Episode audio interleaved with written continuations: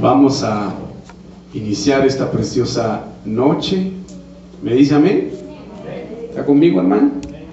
Muy bien. Quisiera compartirles lo que Dios ha puesto en mi corazón, amado hermano, y es en relación a purificación y santificación. ¿Me dice amén? Realmente estamos nosotros, amados hermanos, eh, tratando la manera, esforzándonos, pidiéndole al Señor que nos ayude. Me dice amén. A que nos ayude a caminar conforme a su voluntad. Ciertamente la palabra del Señor establece, mi amado hermano, que Jesucristo es el Hijo de Dios. Es Dios hecho carne. Dios que se hizo carne. Era necesario que Él viniera para derramar su sangre por nosotros y poder redimirnos, poder librarnos, poder perdonarnos.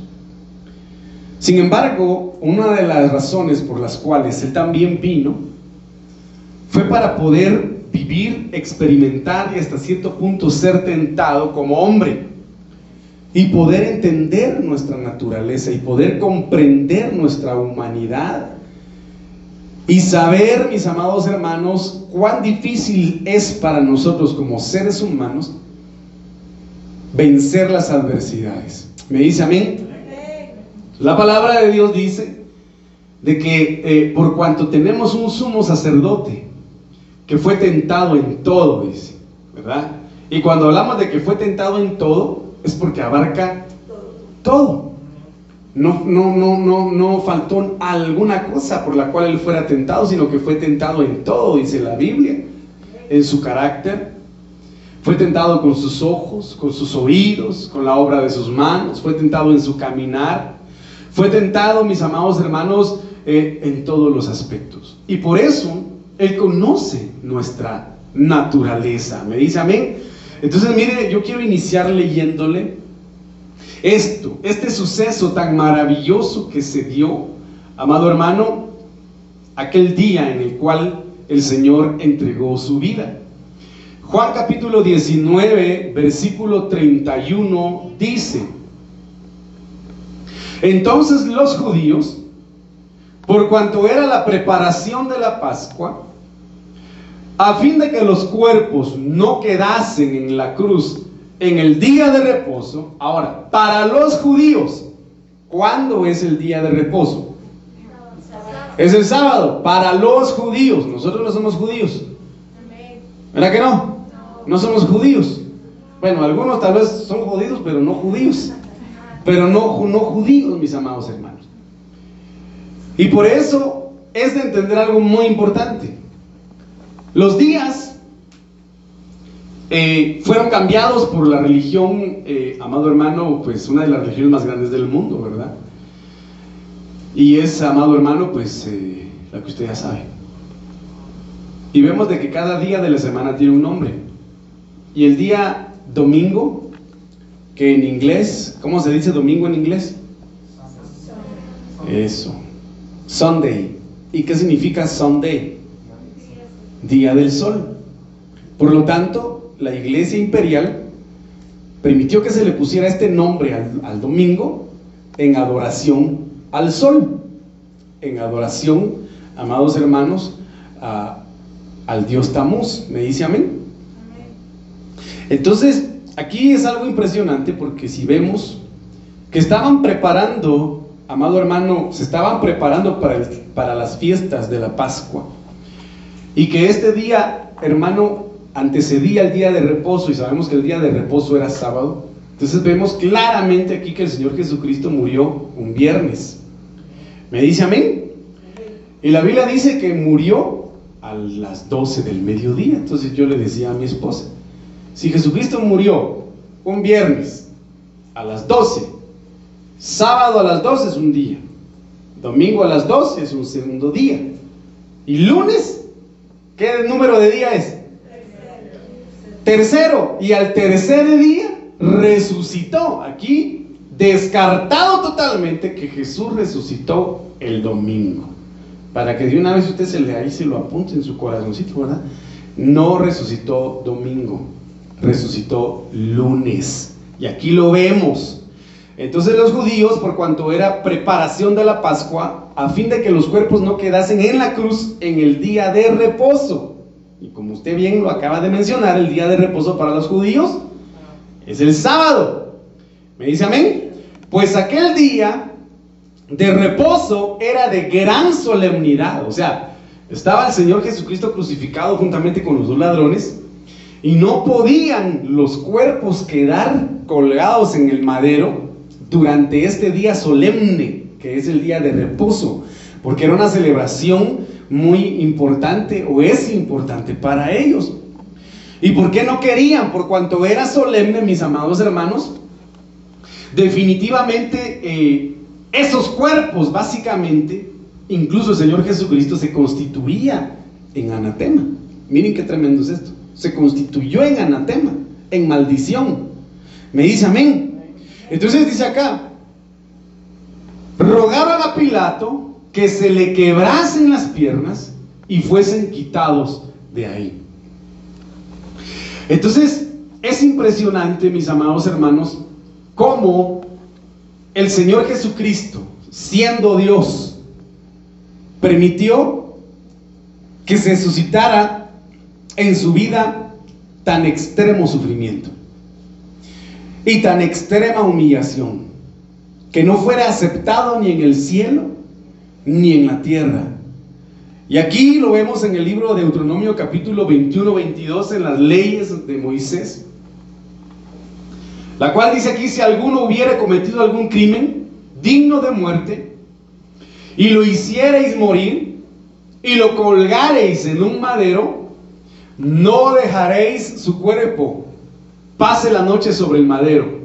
Sin falta lo enterrarás el mismo día, porque mire qué tremendo es esto, qué palabra tan fuerte, porque maldito por Dios es el colgado de un madero.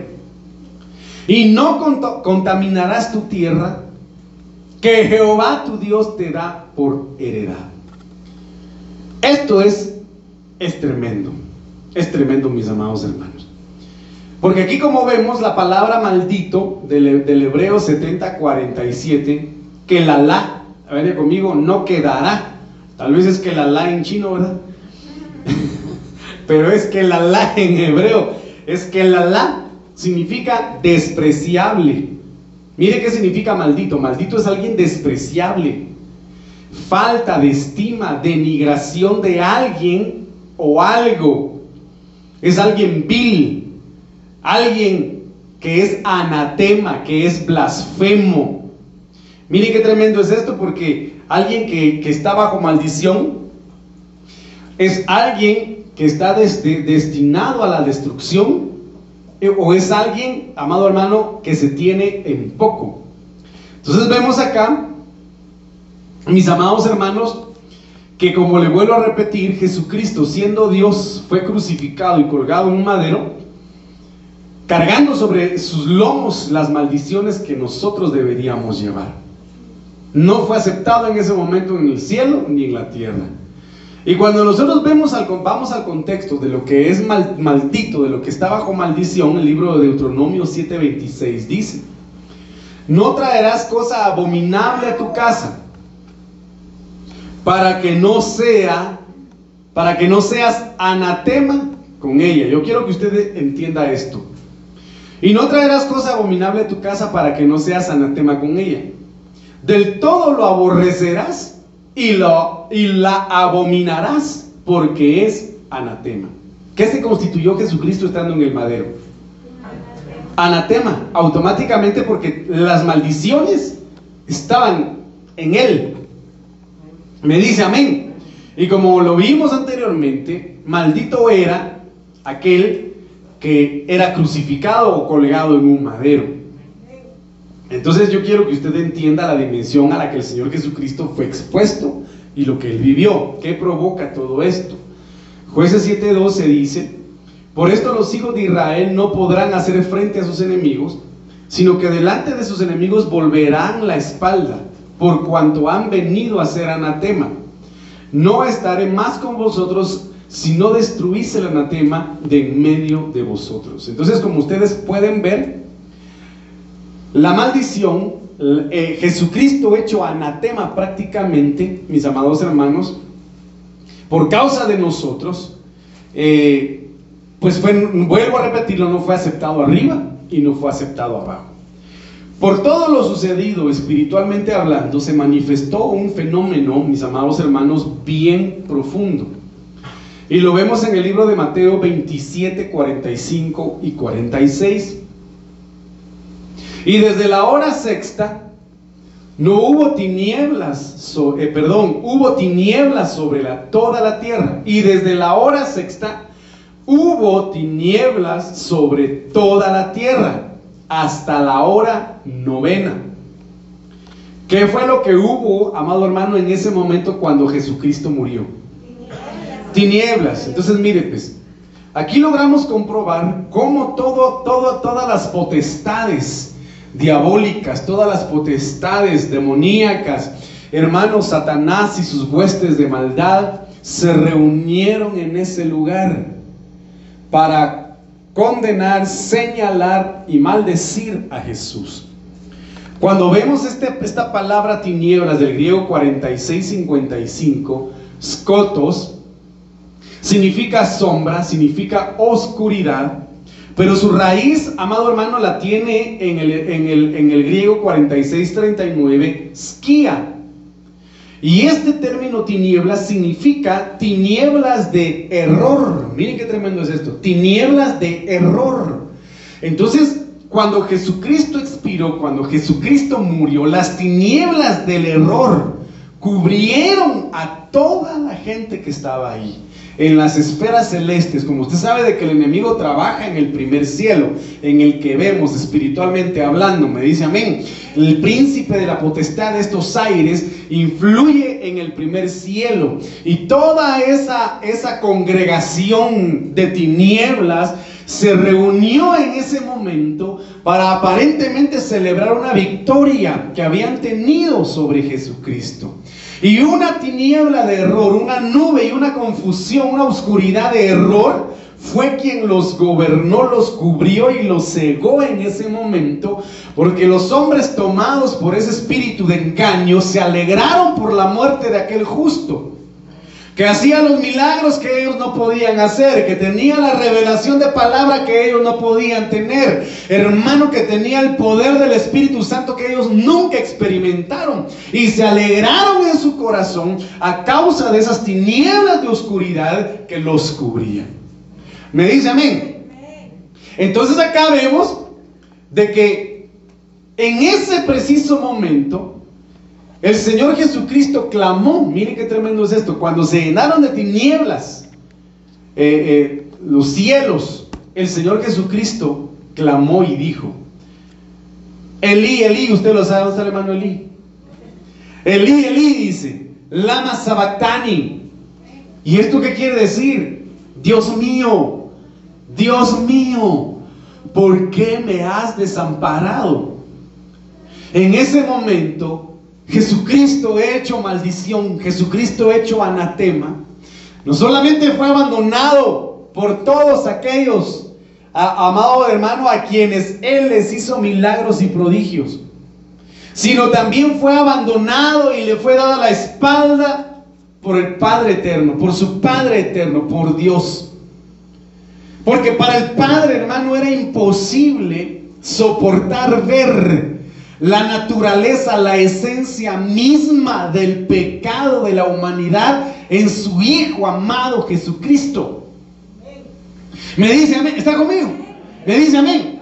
Yo solo, yo solo quiero que usted imagine algo. Fíjense ustedes de que en determinado momento, pidiéndole al Señor por la sanidad de alguien, fíjense ustedes, pidiéndole al Señor en oración por la sanidad de una persona, el Señor me, mostró cómo era el demonio de esa enfermedad.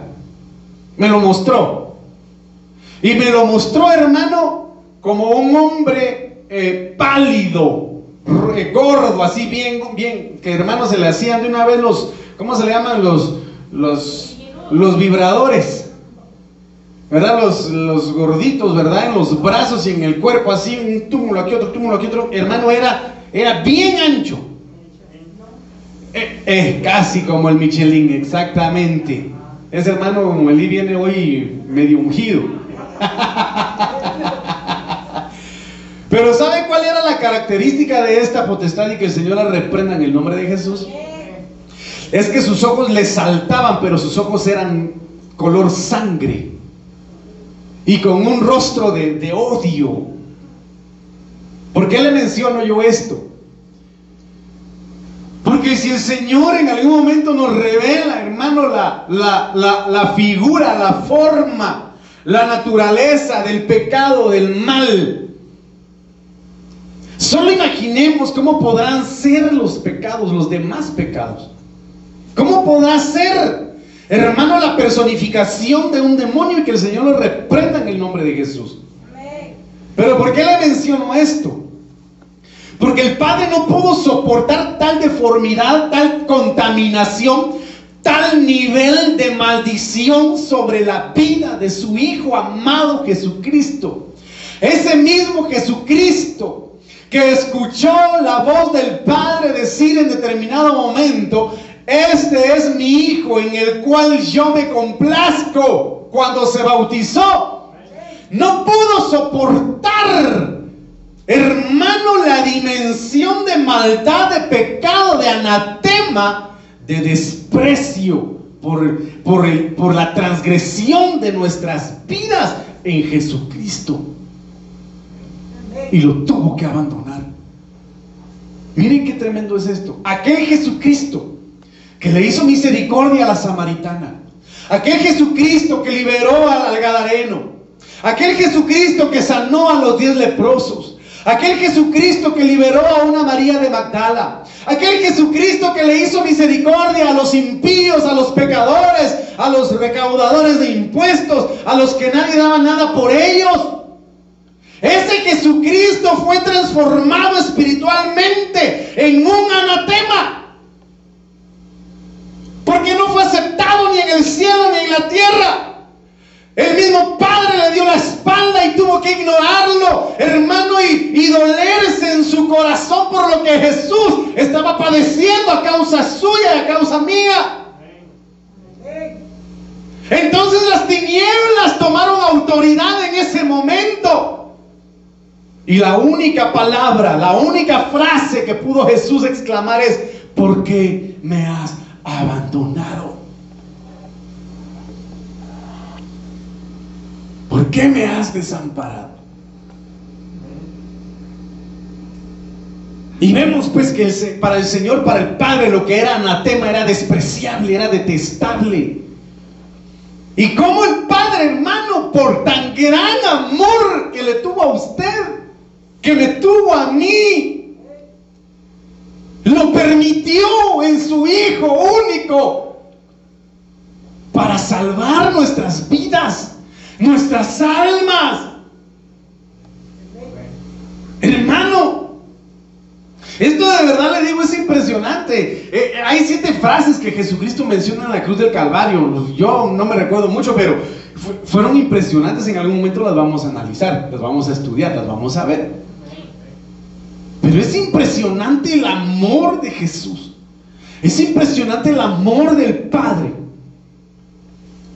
Que siendo el alfa y la omega, el principio y el fin, conocía y sabía a detalle qué era lo que iba a vivir, qué era lo que iba a sufrir. Pero así, aún así estuvo dispuesto. Y no se rindió. Y no se rindió. Esto es impresionante, hermano. Entonces miren lo que dice acá en Gálatas 3:10. Porque todos los que son de las obras de la ley están bajo maldición. esto es tremendo. Esto es tremendo. Los que están bajo las obras de la ley están bajo maldición. ¿Por qué? fariseos, hipócritas. ¿Cuántas veces no se lo dijo el Señor? Teniendo las llaves del reino, no entran ni dejan entrar. ¿Qué mal les va a ir, fariseos hipócritas? Porque por fuera parecen tumbas blanqueadas, pero por dentro huesos podridos. Porque vivían bajo la ley. Le imponían cargas a otros que ni ellos mismos podían hacer. Entonces dice, maldito todo aquel que no permanezca en todas las cosas que están escritas en el libro de la ley. Por eso el Señor hermano dice que aquellos que se dicen ser judíos y no lo son, se constituyen sinagoga de Satanás. Oiga, Aquellos que se confunden, que se olvidan de la gracia, de milagro de Jesucristo, del Redentor, nuestro Salvador, y se vuelven judíos. Se ponen su... ¿Cómo se llama? La kipa. Los que se creen judíos. Y no lo son son sinagoga de Satanás, son anatema, están bajo maldición. Si fuera real esa doctrina, entonces mis amados hermanos tendrían que sacrificar toros, tendrían que sacrificar ovejas. ¿Sí? Me dice amén. Si no están circuncidados, tendrían que circuncidar.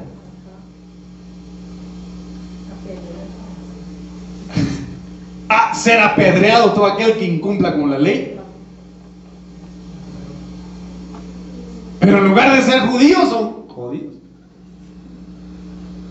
El Señor, hermano, dice sinagoga de Satanás. Entonces, mire qué tremendo esto. Y que por la ley ninguno se justifica ante Dios. Es evidente. porque Aquí menciona lo que vimos anteriormente. El justo por la fe vivirá. Pero la ley no procede de la fe. Yo sé que usted está aquí por fe. Y que Dios lo bendiga por esforzarse esta noche y venir aquí por fe, porque usted pues pone su mirada en el Señor, no la pone en mí. Le digo, hermano, con todo mi corazón, aparte su mirada de mí, aparte su mirada de, su hermano que tiene al lado, del que tiene atrás, del que tiene adelante, apártela, apártela. Porque su mirada, dice la palabra, tiene que estar puesta ¿dónde? En el autor y consumador. Ahora le pregunto, le pregunto una cosa y me contesta sinceramente. ¿Su prójimo fue el autor y consumador de la fe? ¿Ah? ¿Su prójimo fue el que murió en la cruz del Calvario? ¿Fue Pedro? ¿Fue María? ¿Fue quién más? ¿Fue José? ¿Fue Buda? ¿Fue Mahoma? ¿Quién fue? Fue Jesucristo. Fue Jesucristo. Si Jesucristo fue el autor y fue el consumador de la fe, qué tremendo es esto. Consumado sea. Creyó hasta el final. Entonces, ¿por qué pone la mirada en el hombre? ¿Por qué ponemos muchas veces la mirada en el hombre? ¿Ah? ¿Por qué? Porque buscamos un pretexto. Porque buscamos pretender ser superiores, creernos más que los demás. No tendría que ser así. Entonces aquí dice claramente, pero la ley no procede de la fe, sino que dice, el hombre que haga estas cosas vivirá por ellas. O sea, el que dice que vive bajo la ley tiene que estar cumpliéndolas y tiene que vivirlas, cumplirlas. O sea, aquí lo que dice, Cristo nos redimió de la maldición de la ley. Esa maldición, mis amados hermanos, que no nos permitía acercarnos al trono de la gracia. Porque no, no os habéis acercado al monte Sinaí, donde fuego y humo, hermano, dice la Biblia, que cubrían el monte y que ni siquiera un animal, una bestia, podía tocar el borde o la orilla del monte porque moría. Si no os habéis acercado al monte Sión. ¿Y sabe cuál es el monte Sión? La iglesia. Donde los espíritus buscan ser perfeccionados. A una congregación de ángeles, a Jesucristo y a la sangre del Cordero. Cristo nos redimió de toda maldición, hecho por nosotros anatema, hecho por nosotros maldición, porque escrito está maldito todo el que es colgado de un madero. Para que en Cristo Jesús la bendición de Abraham alcanzase a los gentiles, nosotros los gentiles. ¿Y por qué la fe de Abraham? Ayúdeme a entender por qué la fe de Abraham. Mientras usted analiza y piensa, me tomo un sorbo de té.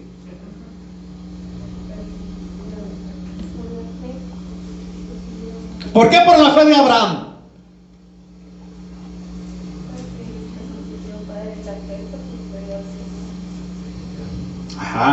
Sí, sí, sí le creyó al Señor, por supuesto. Pero para empezar, ¿quién era Abraham?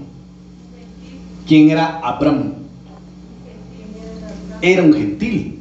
Su origen.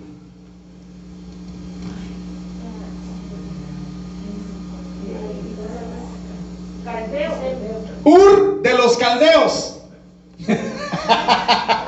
Hermano, yo, yo, la tengo en la punta de la lengua. Abra, Abraham, porque era Abraham de Ur de los Caldeos. ¿Y Ur de los Caldeos? ¿Qué lugar era? Era un lugar de hechiceros, adivinos y brujos astrólogos. ¿Te leo la, hermano, la mano? Puedo ver en los astros tu futuro. Tráeme la burbuja y te veré tu negro futuro. tu Veo un negro por venir. Ahí viene un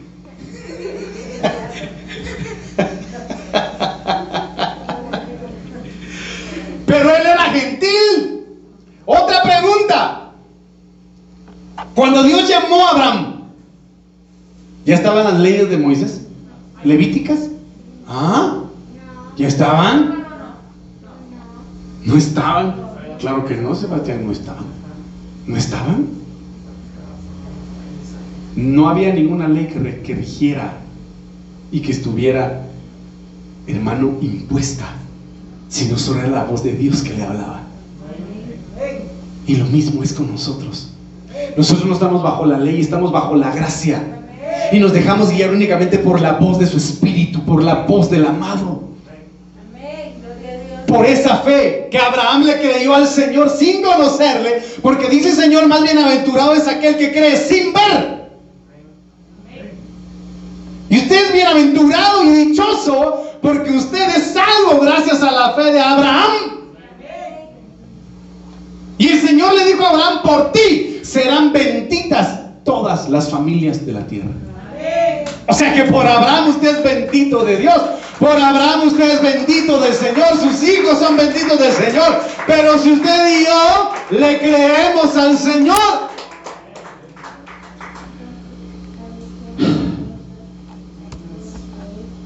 Entonces mire, mire, porque es importante. Porque es importante creer. Aquel guarda, aquel guardia de la cárcel en la cual Pablo, Pablo y Silas estaban a medianoche cantando alabanzas, hermano. Yo no sé qué usted hace a medianoche y eso es referible a la mitad de su prueba. ¿Qué hace usted a la mitad de, de, su peor prueba? Ellos a la mitad de su peor prueba cantaban alabanzas y oraban.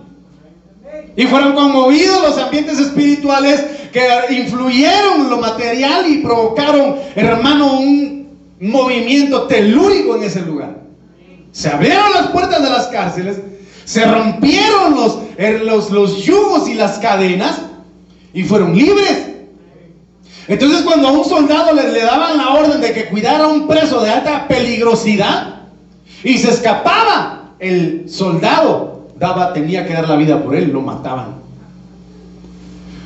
Cuando el soldado vio que las puertas fueron abiertas y todos los soldados aparentemente se habían ido, estaba a punto él de quitarse la vida. Porque dijo, me van a quitar a mí la vida, mejor me la quito yo antes. ¿Y qué fue lo que pasó? ¿Qué fue lo que se escuchó en el fondo? ¿Quién le habló? No te mates, no te quites la vida, le dijo, aquí estamos todos. Y como el soldado le fue abierto su entendimiento, hermano, por el Espíritu, había comprendido que algo sobrenatural había sucedido en ese lugar. Entonces cuando él lo comprendió, le dijo a Pablo, dime qué debo hacer para ser salvo. Solamente cree y serás salvo tú y no solamente tú, sino toda tu casa. Entonces, ¿quiénes trajeron Biblia? Hermano, traiga Biblia, por favor. Mire lo que dice Primera de Corintios 16, 22.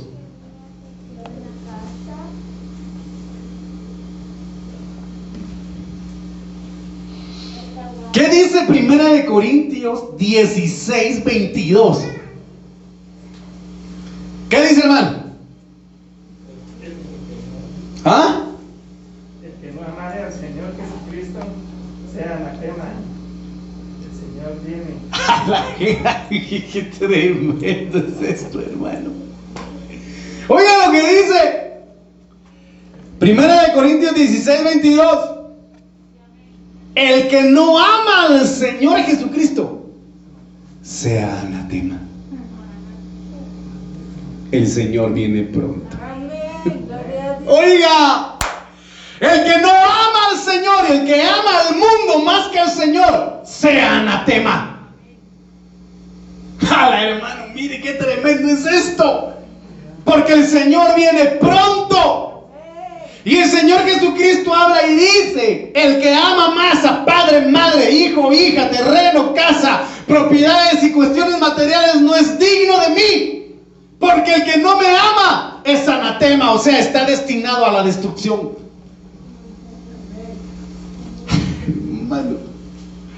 Cuando dice que amar a Dios, del griego 53-68, fileo, significa ser amigo de Dios. Tener afecto es desear, es estar dispuesto, es querer, pasión, ardor y es entender. ¿Por qué amó Dios tanto a Enoch? Porque Enoch llegó a amar al Señor.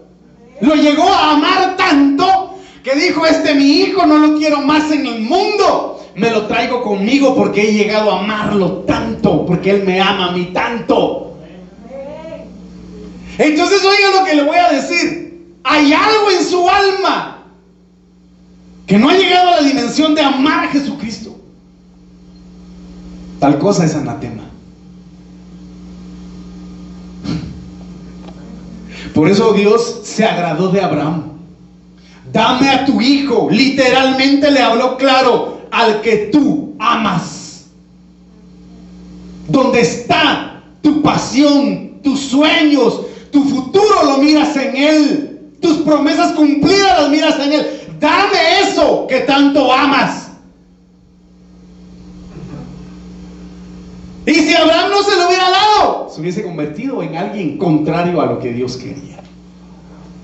Yo no sé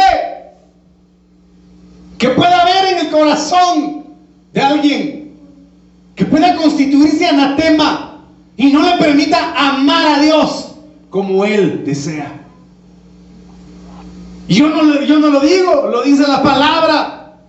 Al único a quien el Señor en la Biblia lo llama amigo es Abraham. Mi amigo Abraham.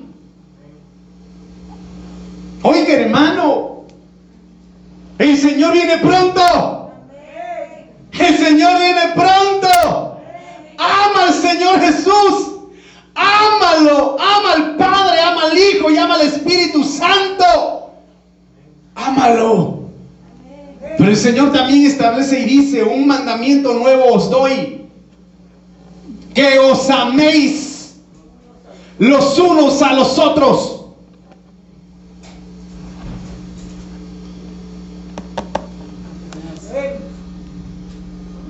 Entonces aquí dice que amar a Dios es, ser su amigo, es desearlo, es estar dispuesto para Él. Ah, hoy es día de culto. Ay, no, es que sabes que me duele la panza.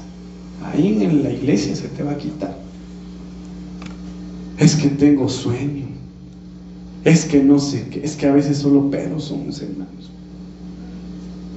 Pero yo quiero, yo quiero que quede sembrado esto en su corazón. El que no ama al Señor Jesucristo sea anatema. Que Dios tenga misericordia de nosotros. De verdad se lo digo, porque a veces nosotros nos constituimos en, amado hermano, ay, como le dijera yo, en no entender lo que Jesucristo padeció, en no querer entenderlo. Entonces cuando habla de anatema dice que es alguien maldito, dedicado a la destrucción. Son aquellos que no creen en Jesucristo ni lo aman. Por eso Juan capítulo 1 menciona y dice, mas aquellos que le recibieron, número uno, que le recibieron, número dos, pero que creyeron en él. Entonces muchos ¿Cuántos quieren aceptar al Señor Jesucristo? Amén. Yo he visto de gente, hermano, que dice, ¿quieres aceptar al Señor? Sí, yo lo quiero aceptar. En un ratito lloran y después siguen viviendo igual. Pero dice que los que, los que creyeron en Él, los que le recibieron y los que creyeron en Él, les fue dada la oportunidad, el derecho y la potestad de ser llamados hijos de Dios. ¿Por qué? Porque si lo recibieron y creyeron, entonces hubo un cambio de vida en ellos, genuino y verdadero. ¿Ya cambiamos? ¿O seguimos siendo igual? Cada quien se va a responderse dentro de su propio corazón. Pero si no, pidamos al Señor misericordia. Me dice amén. Estos, por su proceder de rechazar el único medio de salvación, eligen la ruina eterna. Qué tremendo.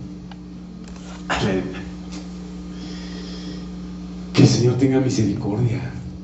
Entonces, miren lo que dice Juan capítulo 12, versículo 48. El que me rechaza y no recibe mis palabras, tiene quien le juzgue. Mire qué tremendo es esto. El que me rechaza y no recibe mis palabras, tiene quien le juzgue. ¿Quién va a juzgar a esta persona que no recibe las palabras? ¿Qué dice ahí? Juan 12:48.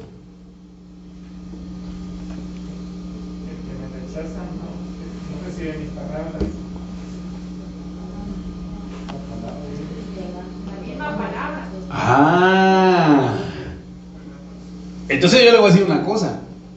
El pastor deja el cogote, perdón la palabra, el pastor deja, deja el corazón por la palabra que el Señor le da. ¿Sí? Y gracias al Señor por su misericordia porque nos permite compartir la palabra. Entonces el pastor, así como el Señor Jesucristo vino y dio su palabra, dice acá que la misma palabra que se habla, que se imparte, que se enseña y se predica, será la que juzgará a los que no quisieron recibirla.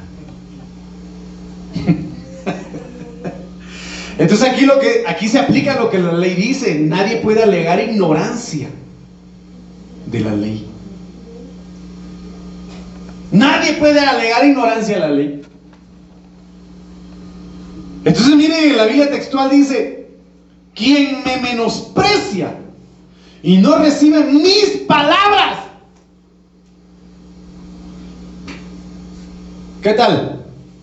¿Quién? A ver, yo le voy a dar un premio al que, bueno, mejor no me comprometo. Le voy a dar un chicle de premio.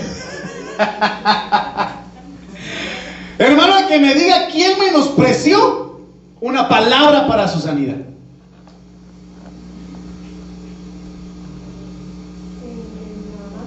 ¿Ah?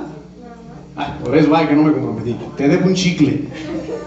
Naamán, por su orgullo, su soberbia, no quería sumergirse. ¿Y sabe qué? Dios le continuó enseñando humildad porque no le hizo caso al siervo de Jesse porque solo lo ministraron siervos. siendo él un capitán de los ejércitos del rey de, de Siria, del rey de Siria. Lo ministraron hasta lo mínimo en su orgullo y soberbia. ¿Ah? Porque seguramente el profeta vendrá y de pie dirá la palabra de sanidad para mi vida y sanaré. ¿Qué de dónde, hermano? ¿Lo mandó? Número uno, con el siervo. Eliseo mandó al siervo. No fue el profeta, fue el siervo el que le dijo, ve y sumérgete. No se quiso sumergir. ¿Quiénes otros le hablaron? Sus siervos. Entonces hay muchos que menosprecian la palabra de sanidad. Menosprecian la palabra de Dios. Menosprecian al que da la palabra. Y la Biblia dice, aquel que menosprecia lo que yo digo, mi palabra, esta lo juzgará en los días postreros. Ah, que Dios tenga misericordia de nosotros, todos hermanos. Que Dios tenga misericordia. Quien me menosprecia y no recibe mis palabras ya tiene juez que lo juzgue. La palabra que yo he predicado, esa será la que lo juzgue el último día. Ay, hermano.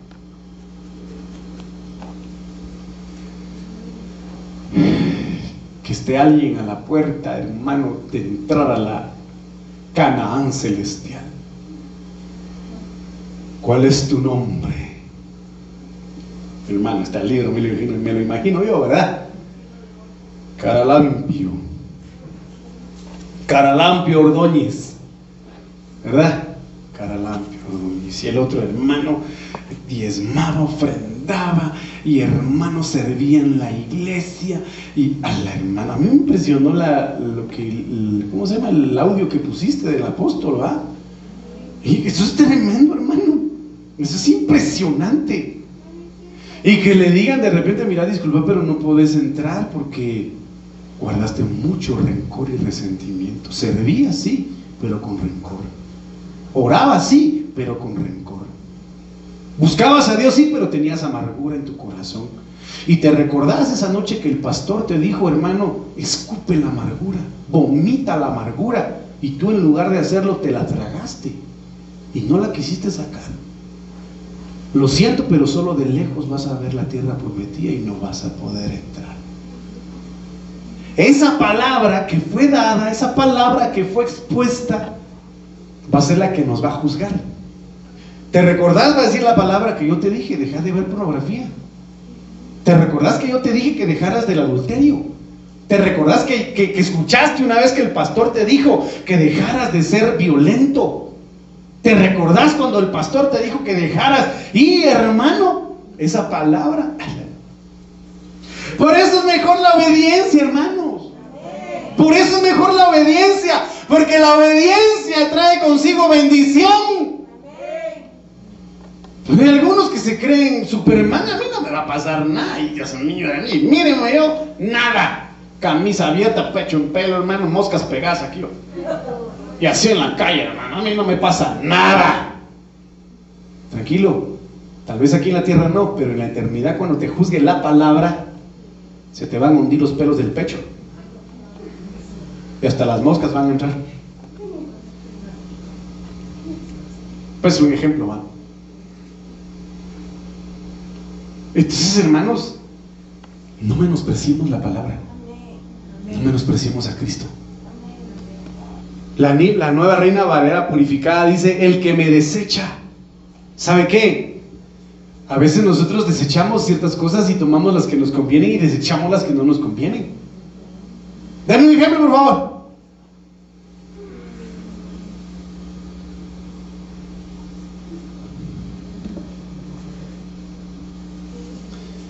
Bueno, que no sean muchos hermanos, por favor, porque no puedo retenerlos todos.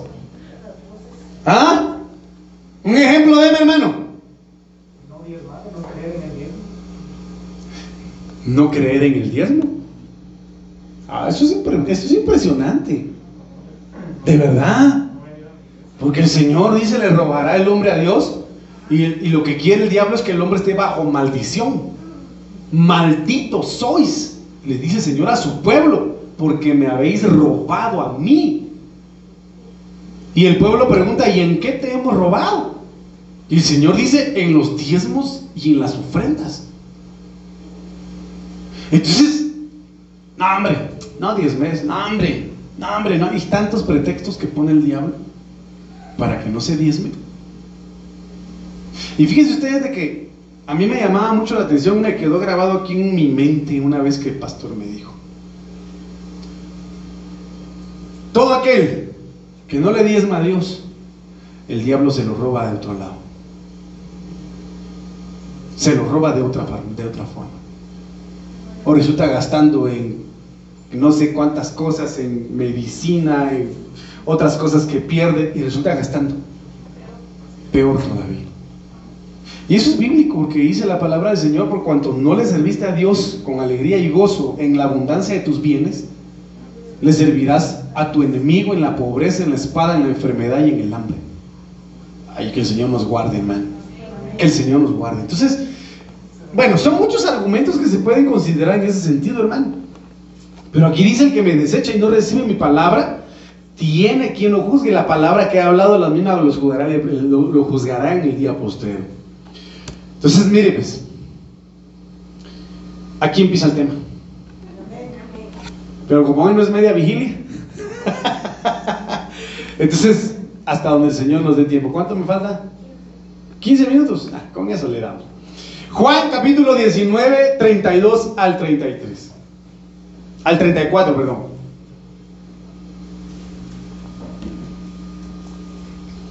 Vinieron, pues, los soldados y quebraron las piernas al primero y asimismo al otro que había sido crucificado con él.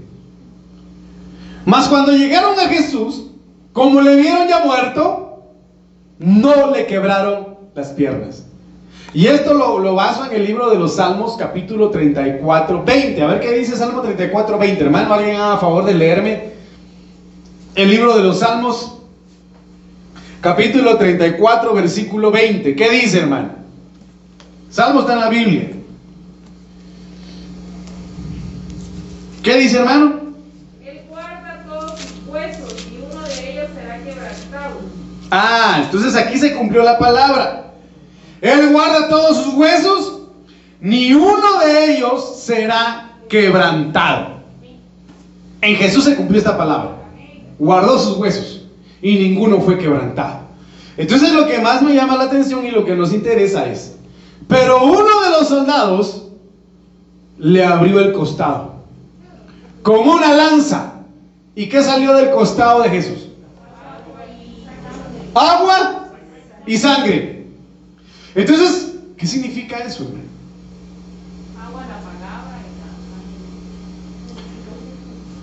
El agua lo que nos limpia, nos purifica, que es la palabra.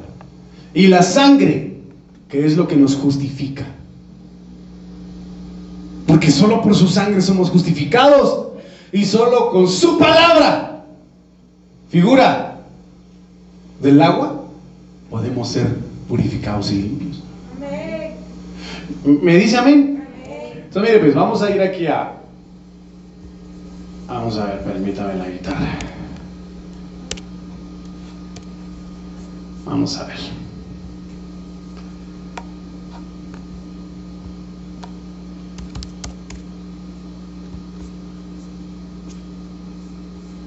Vemos nosotros aquí cuando el Señor Jesucristo, mis amados hermanos, le lava los pies a sus discípulos. ¿Quién fue el único que no quiso que se le lavaran los pies? ¿Ah? ¿Y por qué no quería Pedro? ¿Ah?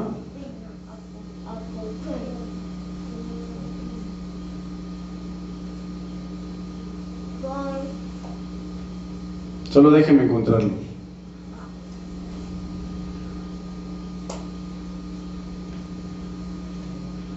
si algo alguien lo encuentra antes que yo, me avisa.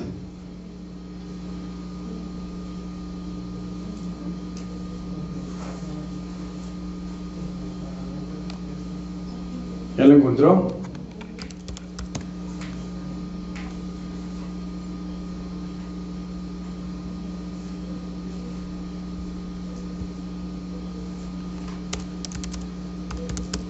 ¿Todavía no lo encontraron, man?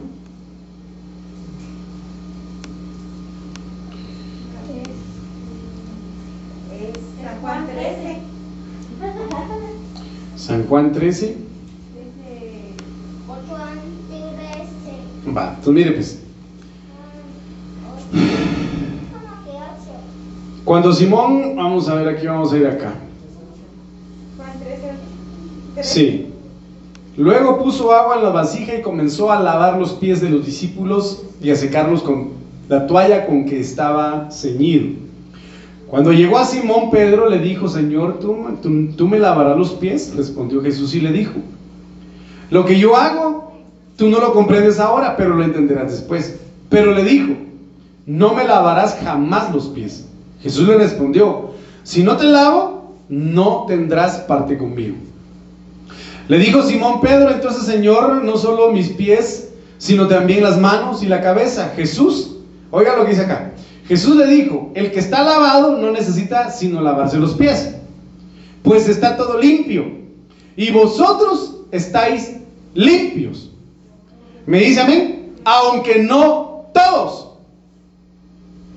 Entonces aquí habla en relación a que el Señor lavaba o limpiaba a sus discípulos de manera constante a través de su palabra. ¿Sí? Aquí entonces vemos nosotros que Jesucristo se manifestó una situación, amado hermano, en donde le ensartaron la lanza y salió agua y salió sangre. Entonces el agua que da vida y que purifica. Isaías 55.1. Oh, dice el Señor, todos los sedientos, venid a las aguas.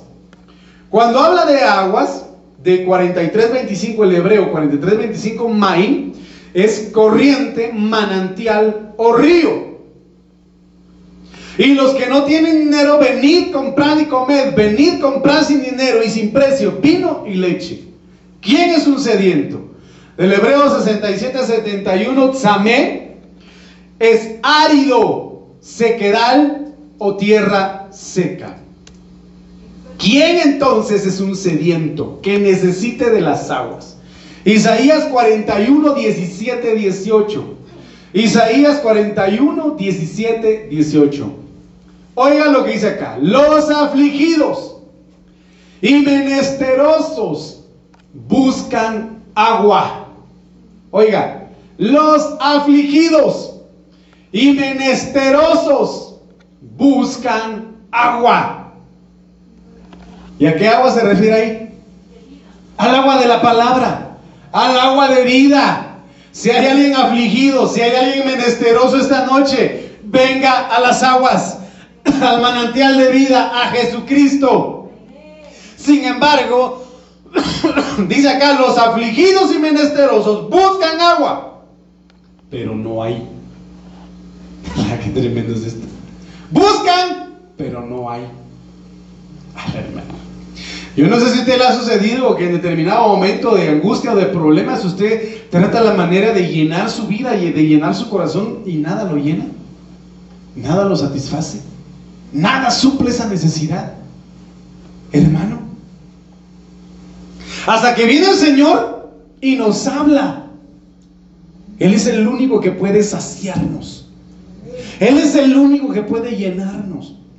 Entonces dice, los afligidos y menesterosos buscan agua, pero no hay. Se secó de sed su lengua, pero aquí no habla de lengua material, sino la, el alma. Yo, Jehová, le responderé. Hermano, que en medio de su aflicción, que en medio de su necesidad, se manifieste el Señor. Y sea Él quien sacie su sed. Esa sed de su alma. Me dice amén. Jehová le responde, yo le responderé. Yo, el Dios de Israel, no los desampararé. Oiga, en las cumbres abriré ríos. Señor, abre tus ríos en el nombre de Jesús. Y fuentes en medio de los valles. Convertiré el desierto en estanques de agua si estás pasando un desierto, que tu desierto sea transformado en un estanque de agua y la tierra seca en manantiales de agua. Amado hermano, Si en medio del desierto el Señor hizo prosperar al pueblo de Israel, ¿Ah? En medio del desierto el Señor hizo que cayeran codornices y dice la Biblia que, hermano, comieron carne hasta saciarse. No se envejecieron sus vestidos, sobrenatural. No se desgastaron sus zapatos, sobrenatural. Donde ellos pedían agua en cualquier momento, por muy seco que estuviera, árido, Dios hacía brotar ríos de agua viva para que bebieran. Entonces, ¿qué es lo que tenemos que hacer? Creerle al Señor, clamarle a Él y decirle, Padre, en mi desierto, en mi angustia, en mi necesidad, te pido, respóndeme. Y brotarán esas aguas que van a cambiar nuestra vida, hermanos.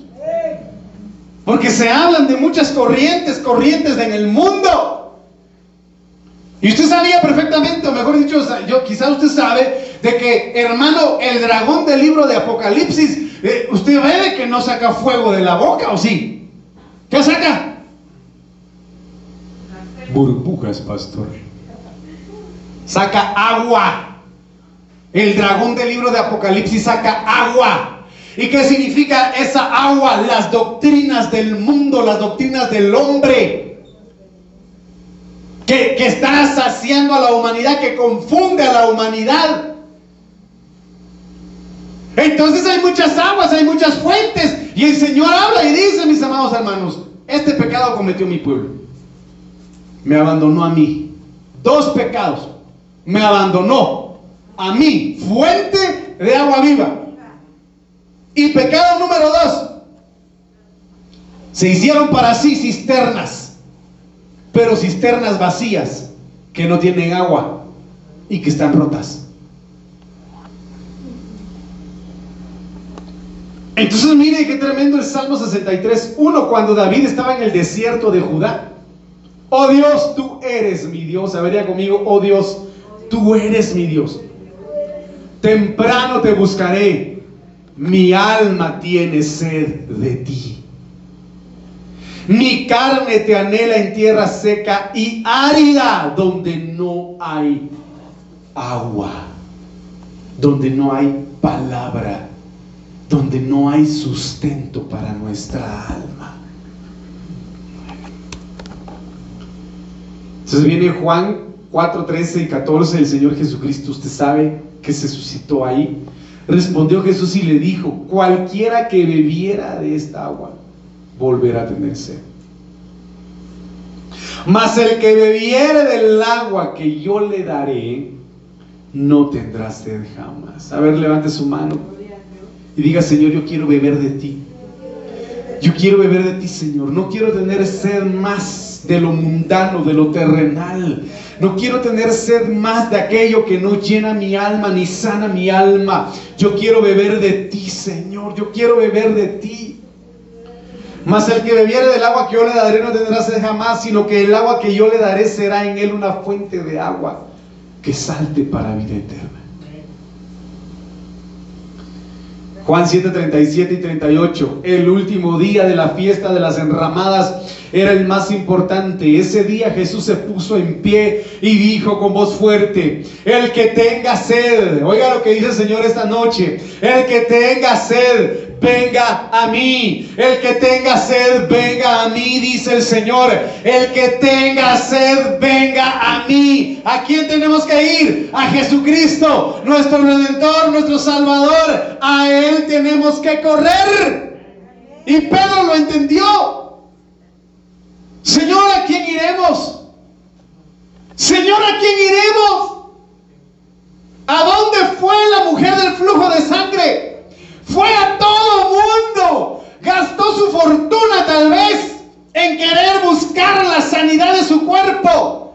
Pero en este mundo no había agua que pudiera sanarla, restaurarla. Pero sabía que había un profeta, había un maestro, había un evangelista, había un pastor caminando por las calles de las cuales escuchaba que hacía maravillas y prodigios, liberaba endemoniados, levantaba paralíticos, resucitaba muertos y dijo, Él es mi solución. Y se acercó a la fuente de vida. ¿Por qué no se acerca usted a la fuente de vida? ¿Por qué no se acerca a Jesucristo? Acerquémonos a Él y bebamos de Él. Ya no busquemos saciarnos de lo que no vale la pena. Ya no busquemos saciarnos del vino de Babilonia con el vino de Babilonia. Ya no busquemos, hermano. Ríos de agua viva brotarán del corazón los que creen en mí. Así lo dice la Biblia. Ay, hermano.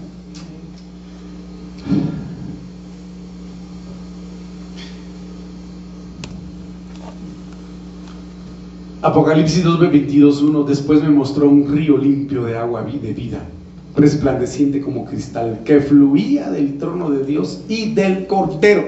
¿De dónde surge este río? Del trono de Dios y del cordero. Apocalipsis 22, 17. Y el espíritu y la novia dicen, ven. Y el que oiga, diga, ven. Y el que tenga sed, venga. Y el que quiera beber o el que quiera, tome gratuitamente del agua de la vida. Entonces termino con esto. Hebreos 10, 22.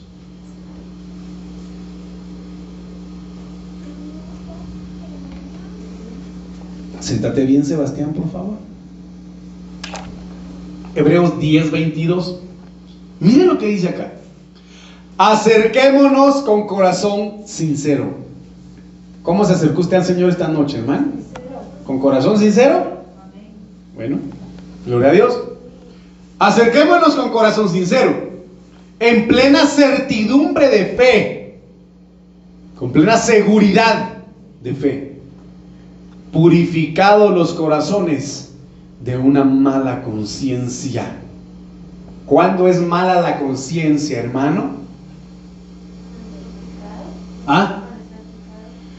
Una conciencia es mala cuando peca y ya no siente ningún remordimiento ni arrepentimiento de su pecado. Su conciencia ya está mala, que no le importa. Está yendo a la iglesia, pero está en pecado. Su conciencia está mala. Ya no le dice, mira, esto está malo. Y el otro dice, ay, sí, estoy malo, me arrepiento. Y el espíritu lo compunge. No. Dice, eh, le dice a su conciencia, mira, esto está malo. Ah, sí, pero Dios me perdona. Y después sigue haciendo lo mismo. Sigue haciendo lo mismo. Sí, se vuelve cíclico. Y peca, peca, peca y peca. Aquí dice, purificados los corazones. A ver, levante su mano y diga, Señor, purifica mi corazón de una conciencia mala. Que mi conciencia, Señor, sea buena delante de ti.